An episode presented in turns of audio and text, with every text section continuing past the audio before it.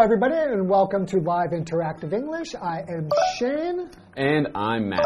And today we're talking about Festa Junina, a Brazilian festival that lasts the entire month of June. And today we're looking at part two. Right. So you had a bit of an advantage over me in the, in part one because you know how to pronounce some of these Portuguese words. Yes. Because you had a Brazilian girlfriend before. Right. Hmm. Yeah.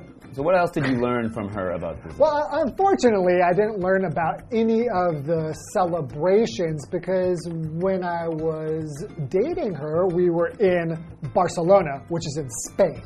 Although that's close to Portugal, mm-hmm. where they speak Portuguese, I didn't really learn much about, you know, mm. Portuguese culture or Brazilian culture.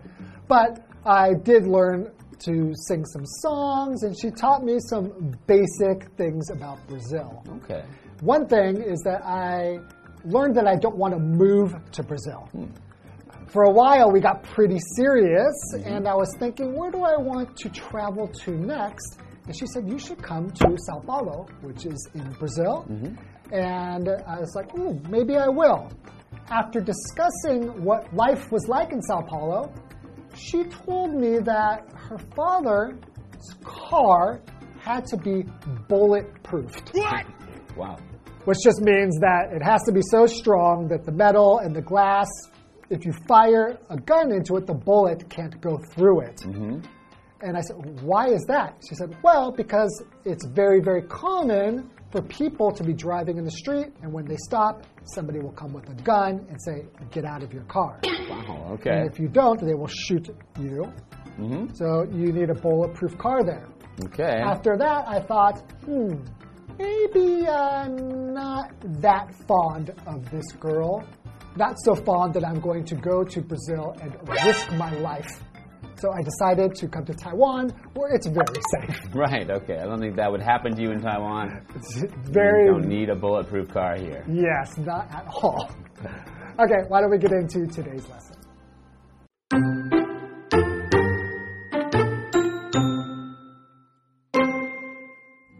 In modern times, Festa Junina is considered a celebration of rural life, so many people dress in classic country style.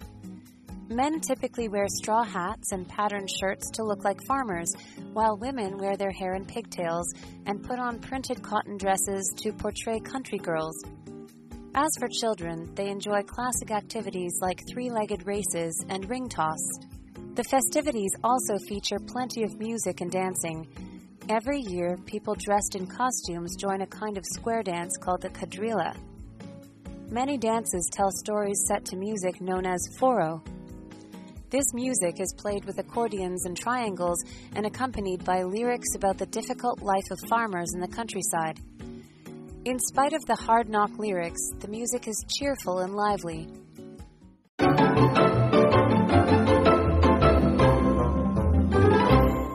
Hello, everyone. Today we're looking at Festa Junina, Oh, a. Brazilian festival that lasts the entire month of June. And we're looking at part two today. Your Portuguese is getting really good. Fluent in no time. no time at all. In modern times, Festa Junina is considered a celebration of rural life. So many people dress in classic country style. Okay, so the word rural is an adjective which means connected with or like mm-hmm. the countryside. So they dress in country kind of clothes mm-hmm. because they are trying to look like they're from the countryside. So that's what rural means compared to urban. Mm. So urban means connected with the city or like being in a big city or like something that's from a big city. We'll mm-hmm. call that urban. So we have urban and rural. So an example sentence for rural, the rural area doesn't have many stores, but the air is clean and the people are friendly. That's very typical, right? Mm-hmm. When you go to a rural area, people are just so much more friendly and are willing to talk to you and very kind. People aren't as busy and in a hurry as they are in a city, in an urban area, Yeah. where they don't have any time to talk People are go. rushing around. They have no time for mm-hmm. you. You could be on the street bleeding and they'll mm-hmm. step over you. Okay. Men typically wear straw hats and patterned shirts to look like farmers, while women wear their hair in pigtails and put on printed cotton dresses to portray country girls. Okay. As for children, they enjoy classic activities like three legged races and ring toss. Three legged race. Have you ever been in a three legged race before? I think I have, yeah. I think as a kid, sometimes we would have those at like um, our school sports day. Yeah. We would have some, some strange races like that. Yeah, so the sad part is is only people with three legs can compete. So there's not a lot of people in school. So you used to have three legs? Yeah, yeah, I did. You used to have three legs. Now, a three legged race is when two people get together and they will tie mm-hmm. their middle legs in together. Mm-hmm. And then you have to run with your leg tied to Right, so somebody you else. have to work together in order to go quickly. Work. Yes. Yes. Okay, so they portray these things. So to portray is a vocabulary word, and it's a verb which means to depict or to act as. And it's usually in a work of art or literature. Is to portray something in a book or in a story. In this case, they are portraying rural people or country country people from the countryside by wearing these clothes. Okay, right. Okay. So, for example, Henry has portrayed Superman in several films. So, Henry Henry Cavill is actually a famous actor, Uh-huh, right. and he has portrayed or acted as Superman in several films. Okay. So continuing, the festivities also feature plenty of music and dancing. Every year, people dressed in costumes join a kind of square dance called the quadrilha. Wow, yes. okay, that's a fancy word, quadrilha. hmm I'm glad I didn't have to say So a square dance just means you kind of dance in the pattern of a square, right? Right, yeah. So I know, like, um, square dancing is also in, in North American sort of rural Right. culture. They also have square dancing, which is associated with country music. Yeah, so it's quite interesting that in these country areas or rural areas, in different cultures, they also do square dancing. Interesting. Hmm. So we have another vocabulary word here costume, which is a noun. Clothes typical of a particular country or period of history or suitable for a particular activity. Mm-hmm. Okay, so for example, something like Halloween, mm-hmm. right? So, our example sentence for Halloween Sharon wore a cat costume. Right, so that's a particular occasion that you dress up for, which everybody is familiar with. So you wear a costume mm-hmm. for that occasion. But you could be in a movie or a mm-hmm. play where you're trying to maybe depict, like you said before, somebody from a different time. Yep. When they wore different types of clothes, mm-hmm. and that would be considered a costume. Right, and the kids have a theme party where you tell all your Yeah. friends to dress in a certain way, a costume party. Oh yeah, like you can have like an '80s party. Yes. Everybody has to dress like in really from the cool '80s clothes. Many dances tell stories set to music known as forró. This music is played with accordions and triangles and accompanied by lyrics about the difficult life of farmers in the countryside. In spite of the hard knock lyrics, the music is cheerful and lively. Wow, yeah, they definitely have a hard knock life Mm. when you're living on a farm. Yeah. You have to do a lot of hard work, and it's not easy. It's not an easy life when No. you're living on a farm.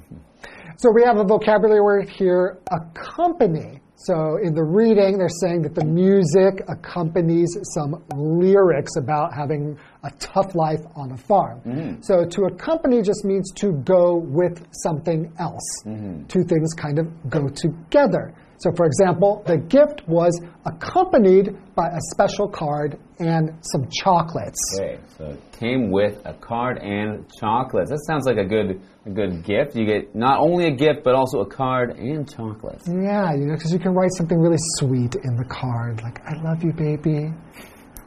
I'll never hurt you."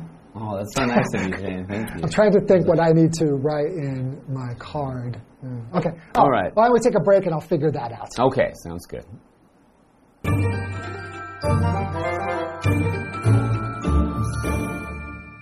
Hello，大家好，我是 Hanny。今天要继续介绍巴西的六月节。在现代啊，六月节被视为乡村生活的庆祝活动，所以很多人会穿经典乡村风格的服装，男生打扮的像农夫，女生则打扮成像乡村女孩这样子。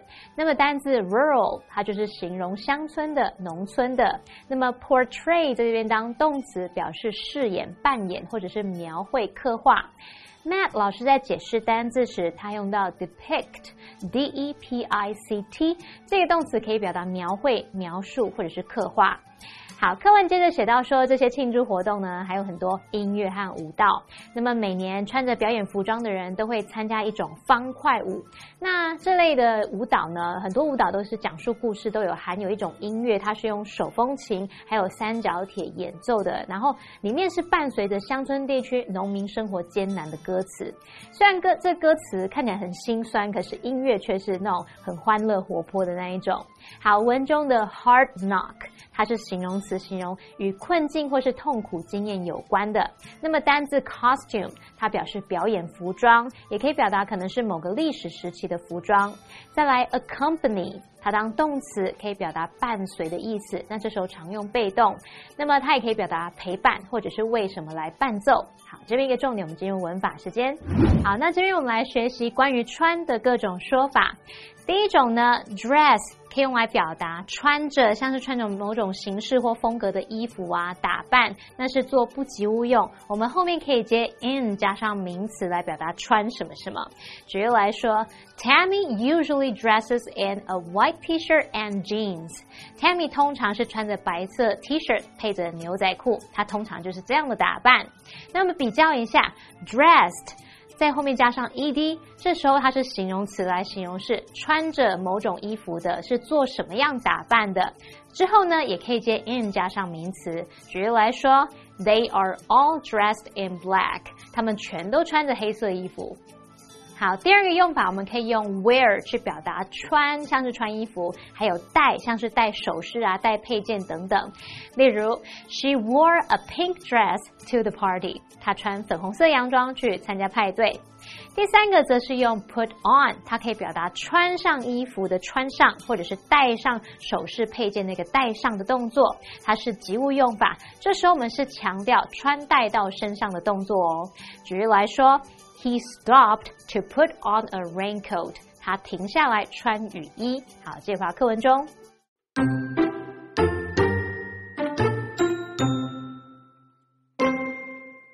No festival is complete without delicious food, and Festa Junina is no exception. Corn is usually featured in many forms, and traditional eats include cornbread, steamed corn, and corn based pudding. Brazilian style hot dogs and Portuguese green soup are also dishes enjoyed across the country. Festa Junina is a huge part of Brazil's culture and is well worth experiencing. From small villages to buzzing cities, wherever you go in Brazil during the month of June, you are sure to have a wonderful time.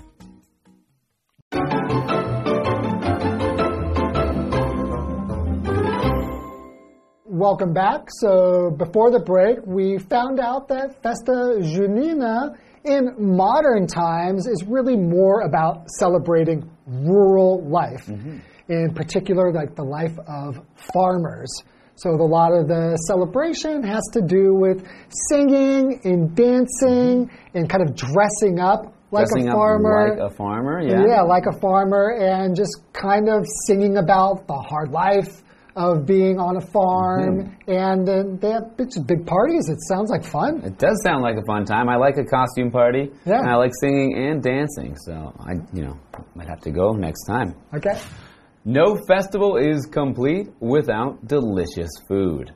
And Festa Junina is no exception. I was starting to wonder, I haven't heard anything about food, and every great party's got really good food and drink, right? Mm -hmm, that's right. So this is no exception. There's no exception. So an exception is something that doesn't follow the general rule. Mm -hmm. So in this case, when we say that it's no no exception, means that it, it does, does follow, follow the, the, general rule. Does follow the rules. So this festival, much like other festivals, has food. Okay.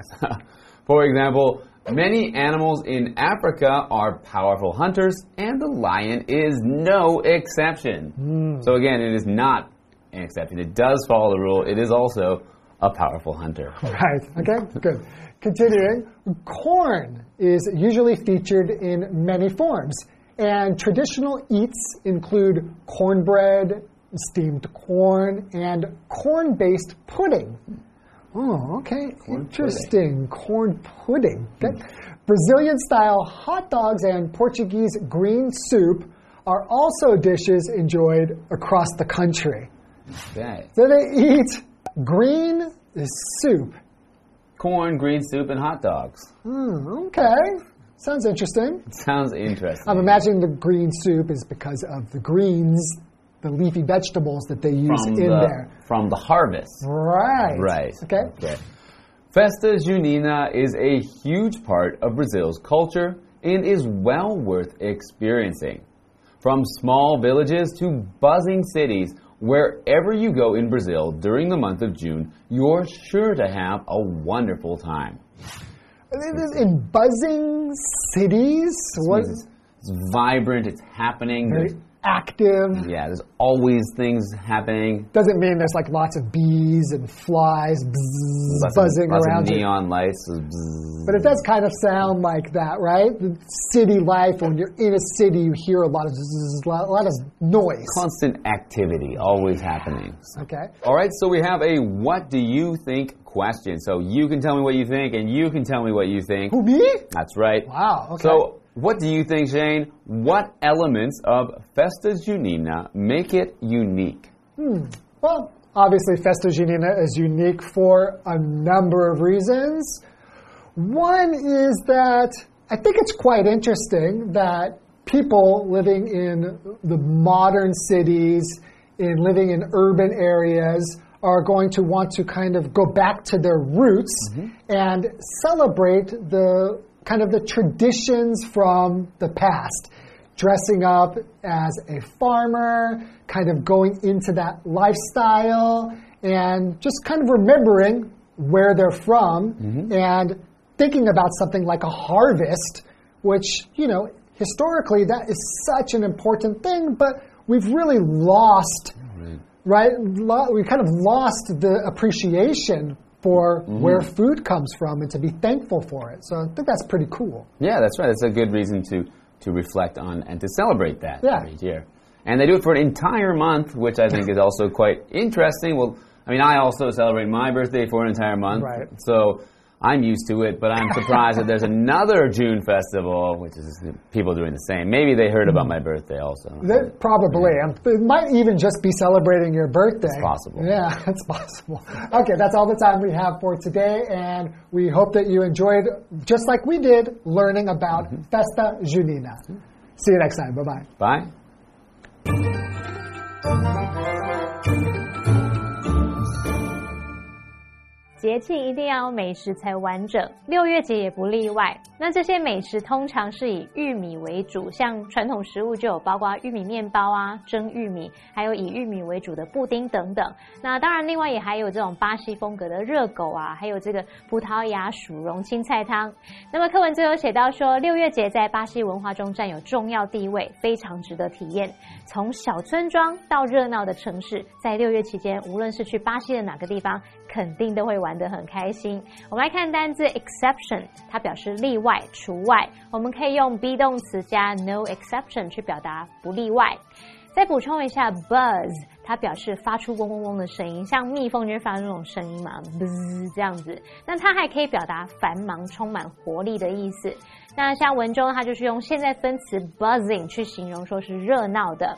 这时候 Matt 老师他用到 vibrant 这个字，v i b r a n t，vibrant 它可以形容是充满生气的。好，这边两个重点，我们进入文法时间。好，我们第一个重点来看 no 什么什么 without 加上名词或动名词，那这是用双重否定，也就是用 no 搭配 without 来强调肯定的句型，表示说没有什么什么就不会怎么样，一定要什么什么才会怎么样。举例来说。No birthday cake would be complete without candles。生日蛋糕一定要有蜡烛才行。好，第二个重点是 be worth 加上名词或动名词，这是指说值得做什么的，或是具有什么样的价值。Worth 在这边呢是表达值得的，或是有什么价值的。例如，The castle is absolutely worth a visit。那座城堡绝对值得造访。好，那么以上这些讲解，同学别走开，马上回来哦。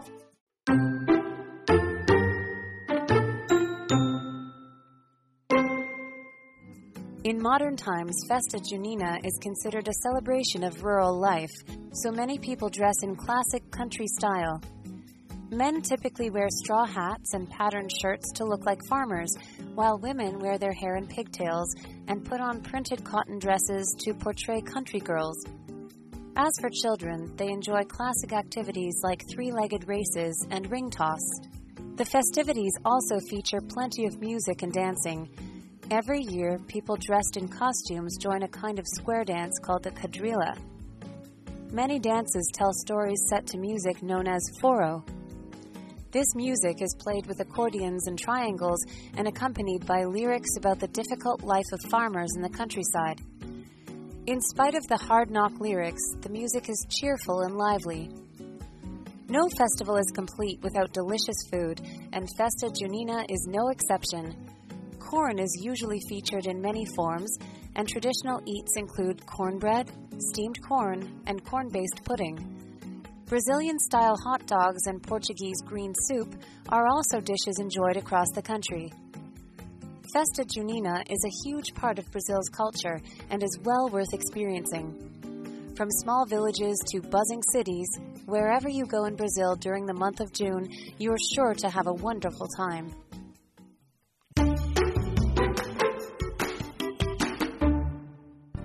Standing next to Taichung Park is Sunshine Plaza, Established in 2008, Sunshine Plaza was the first major outlet shopping center in central Taiwan.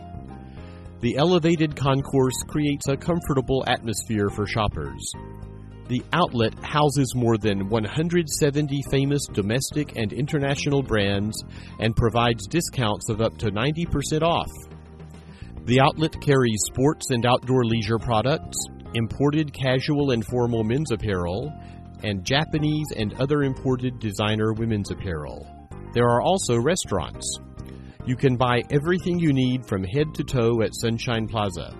Sunshine Plaza also exclusively offers popular domestic brands, such as Huang Shu Qi and Dushang Li.